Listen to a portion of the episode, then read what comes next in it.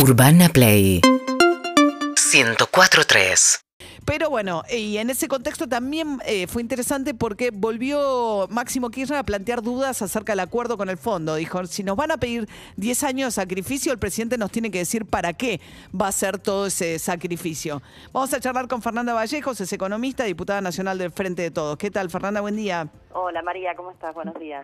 Bueno, a ver, primero te quiero preguntar eh, por, por el tema de Olivos, la foto, la violación de la cuarentena, las reacciones a mi gusto bastante machistas, culpabilizando a Fabiola Yáñez solamente o lo que dijo Aníbal Fernández, no sé qué opinas. Bueno, eh, opino eh, lo que eh, me parece bastante obvio a esta altura, indudablemente estuvo mal, eh, sin lugar a dudas estuvo mal. No creo que haya mucho más para abundar eh, reconocido esto. El propio presidente se ha referido al tema y- y no creo en, en lo personal de tener mucho más para para abundar sobre sobre una situación que sí que fue eh, que fue dolorosa que ojalá no no tuviésemos que estar hablando de este tema. Ujú. Eh, bueno, y el tema de eh, la situación económica, eh, ¿cómo lo ves vos? En este, vos, digamos, has sido como una voz más crítica en muchos aspectos desde el propio kirchnerismo de la, del, del modelo económico, de la política económica de Alberto Fernández y de Martín Guzmán. Mira, la economía está mm, en una situación, yo diría, heterogénea, ¿no? Con eh, muestras de, de recuperación en algunos sectores bastante importante, eh, en algunos sectores, eh, yo diría, muy alentadoramente, particularmente lo que tiene que ver eh, con la industria, que está creciendo incluso, eh, cuando digo creciendo, estoy pensando en niveles prepandemia, ¿no? Por supuesto que sería eh, deshonesto medir los niveles de actividad de este año en comparación con el año 2020, que por supuesto estuvo eh, absolutamente atravesado por lo que fueron las restricciones vinculadas con la plena pandemia en la que nos encontrábamos en aquel momento y que obviamente generó un fuerte resentimiento de la economía. Hoy la economía se está recuperando eh, de lo que, como nosotros decimos, fueron las dos pandemias, ¿no? Porque esto es lo que nos toca eh, cargar a los argentinos y a las argentinas. Por una parte, obviamente, el, el impacto durísimo, no solamente para la Argentina, por supuesto, sino para el conjunto de los países Sí. en el mundo, que significó la erupción eh, del coronavirus, un 2020 muy, muy duro para todas y para todos, pero que en el caso de la Argentina eh, se suma a una mochila que traíamos de arrastre, que fue haber arrancado esa pandemia en una situación absolutamente desventajosa como corolario, eh, no, digamos, obra Vos de decís que la casualidad, sino caída de mayor de cuatro años de gobierno neoliberal que impuso Mauricio Macri sobre la Argentina. O sea, vos decís que la caída mayor que tuvo la economía argentina respecto de otros países en el mundo tuvo que ver con el arrastre, la herencia de Macri, y no con la cuarentena tan estricta y tan extensa. Mira, la caída de la Argentina no fue mayor, estuvo en el rango de lo que significó la caída en todo el mundo. Ahora, tuvo nosotros tres veníamos puntos más, de dos tres, años de recesión, eh, ¿entendés? O sea, no es lo mismo para una economía, imaginemos, que venía de dos años de, de crecimiento, de una situación eh, de normalidad, que tenía colchón para afrontar una crisis como la que significa la pandemia, que enfrentar eso en la situación en la que venía la Argentina. Está bien, pero Dos volvamos- años de recesión profunda, 55% de inflación, cuatro años de Bueno, este año vamos a estar en el ingresos. 45, ¿no? ¿Cómo? Este año vamos a estar en el 45. ¿Decís la inflación? Sí.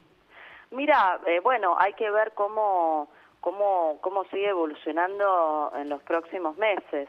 Eh, sin duda, sí, es probable que estemos entre, entre 10 y, y- y 15 puntos por debajo de, eh, de aquello que nos dejó Macri, ¿no? que fue casi 55% en el 2019 y, por supuesto, una, una inercia eh, muy fuerte. La Argentina venía con... Eh, la inflación más alta en tres décadas, que fue la manera en la que Macri eh, cerró su gestión de Está bien. gobierno, además de la recesión. Eh, y bueno, con una con una situación internacional que también obviamente no es un problema de la Argentina, ¿no? Porque Está bien, está bien, pero hablemos viendo- de, la, hablemos de este momento. Mi, Claro, claro, pregunta digo, era... En materia Sí. inflacionaria, el mundo está eh, viviendo un proceso inflacionario, es un fenómeno que no nos afecta solo a nosotros, eh, en materia de alimentos especialmente, que es lo que más nos preocupa indudablemente, este es uno de los grandes temas que tenemos como desafío eh, de aquí en adelante para resolver, indudablemente, y también en otros... Que es la eh, inflación de los alimentos. Pero ha habido ley de góndolas, eh, bueno, se mantuvieron, eh, Alberto Precios Fernández, cuidados, los precios precios cuidados, precios máximos y los alimentos igual suben. Claro, por eso te digo, porque estamos viviendo un momento de inflación internacional, no solo los alimentos, ¿eh? Eh, si uno va a mirar lo que ocurre, por ejemplo, con los insumos difundidos, qué sé yo, el aluminio, el mineral de hierro, estamos viendo un proceso muy parecido que eso también impacta sobre los costos eh, de muchísimas empresas. No, pero la inflación en el mundo, o en la inflación en el mundo es 5 o 10% anual Claro, como máximo. Nosotros estamos- justamente, porque no venían del 55% de inflación y no habían tenido Macri como presidente. Entonces, eh, si vos agarrás eh, este proceso internacional de precios Todo eh, se explica sin con- inflación o con una inflación muy bajita, como el caso de los Estados Unidos, por Pero ¿con cuánto termina inflación Cristina Kirchner?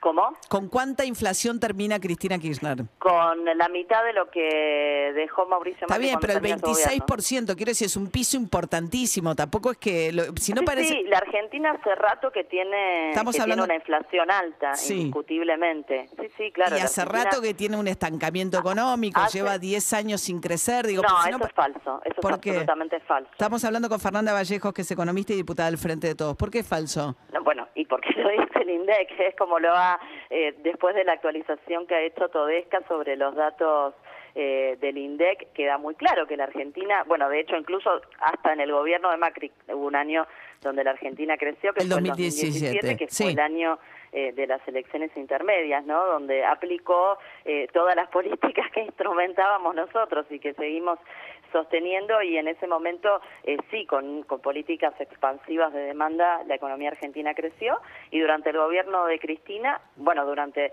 este, obviamente, los años 2010, 2011 fueron años de crecimiento récord de la economía eh, argentina. Tuvimos algunos pero el- años el los que problema no es el- en el- en el medio- si vos dejamos la mirás- economía Macri creciendo al 3%, Bueno, si María. vos mirás en el, en el proyectado que pasa a lo largo de los últimos de los últimos bueno, desde el 75 para acá que la economía argentina solo empeora, ¿no? Aumenta No, la pero eso es pobreza. falso, eso es ¿Cómo totalmente falso?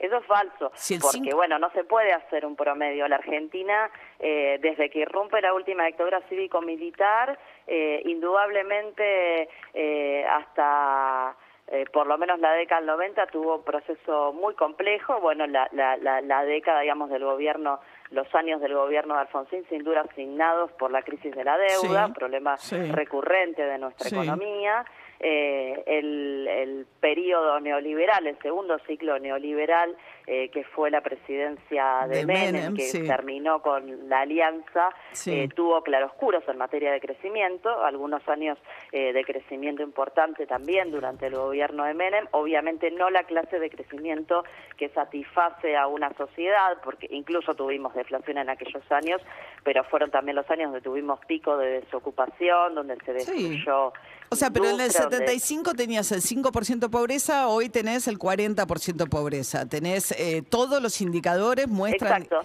Claro, bueno, después, ¿qué pasó? Vino vino Néstor Kirchner en el año 2003, todo ese proceso de crecimiento de la pobreza, de la desocupación, de la desigualdad, que era prácticamente ininterrumpido desde la irrupción de la última dictadura cívico-militar, se revirtió. Se redujeron 30 puntos la pobreza en esos años. en Pero esos ¿cuánto años de entrega de pobreza Cristina la Kirchner? Fernanda, ¿cuánto entrega, 6%. ¿cuánto entrega de pobreza Cristina Kirchner? Eh, cuando termina el 27, 28%. 28%. Bueno, digo, la había agarrado en 60, ¿eh? Bueno, Esto es lo que hay que ah, decir. en la crisis. Por eso te ah, pero Fernanda, por favor, digo, o sea, es como del, del- es como que me sigue no se puede tomar de punto de comparación el 2020, o sea, lo toma en un momento de explosión de la convertibilidad. Cualquier bueno, cosa que compares con la eso. explosión de la convertibilidad fue la consecuencia de una década de malas políticas económicas que nos condujeron a esos resultados. Pobreza, desocupación, está bien, pero después desigualdad, un déficit endeudamiento, está bien. lo que ocurre cada vez que gobierna el neoliberalismo en la Argentina. Está bien, pero es sostenible un país con un déficit del 5%, 6% del PBI, como tenía, o sea, con la, la situación económica, eh, eh, digamos, uno no puede negar que Macri hereda problemas estructurales. Después toma un nivel de endeudamiento que es el problemón que tenemos hoy, es el fracaso económico de Macri, es difícil de discutir. Pero si nos ponemos a pensar cuáles son los problemas heredados de la economía, ¿Qué es una problemas estructurales hereda Macri? Hereda, el 26% de inflación es un problema, el 36% de pobreza es un problema y el 6% No, no, del no, déficit es un 36% problema. de pobreza es lo que deja Macri, no lo que hereda. ¿Heredó ¿eh? cuánto? 29, No, no, no. 29. No, ya te dije, Heredó- 27, 28%. Bueno, difícil de medir porque no existía el INDEC porque estaba intervenido. No, lo han medido eh, Posteriormente y hubo- académicamente. hubo que eh, un montón de reconstruir- universidades, entre ellas eh, la Universidad de La Plata. También hubo la que UCA, medido, hubo que este, reconstruir la que no serie. se puede este, decir que sea, que Está- sea kirchnerista. No, no, pero es obvio que Macri entregó más pobreza de la que tomó y entregó Ay, más bueno. endeudamiento de que tomó nadie. Este, yo sería incapaz de discutir eso, me parece una obviedad. Eh, Y bueno, pero hay que discutirlo porque a lo mejor no es una obviedad para todo el mundo. Seguramente sea una obviedad para vos, que sos una periodista, que sos una persona formada e informada, pero probablemente no sea una obviedad para todo el mundo, porque si no, con el desastre que hizo Macri durante esos cuatro años de gobierno y además con la experiencia que tenemos con gobiernos neoliberales como el de Macri en la Argentina, sería imposible pensar que nuestra sociedad todavía tenga un porcentaje eh, importante, digamos, de, eh, eh, de votos hacia fuerzas políticas de esta característica. Pero habría que pensar hoy, también qué pasa con el con el con usted, digamos, ustedes también gobernaron muchísimo tiempo y tampoco hubo digamos, uno puede decir el otro fue un desastre, pero lo mío tampoco trajo soluciones. Bueno, cómo no, para mí haber dejado la desocupación que había llegado al 18% durante el menemismo en Después de 12 menos años. del 6%, Sí. haber eh, reducido 30 puntos la pobreza, Bueno. haber por primera vez desde la última dictadura eh, en toda la historia de la recuperación democrática avanzado en términos de igualdad en la sociedad argentina, porque veníamos retrocediendo de manera persistente durante todos esos años hasta el año 2003. eh, Pero tomar como esos- punto de, de pensar que si estamos mejor que en el 2001 o el 2003, 2002, de, de la explosión de la convertibilidad, como tomar que estamos mejor que en el 2020, el año ¿y con pasado. qué querés- ¿Y con qué querés que comparemos? Bueno, no sé.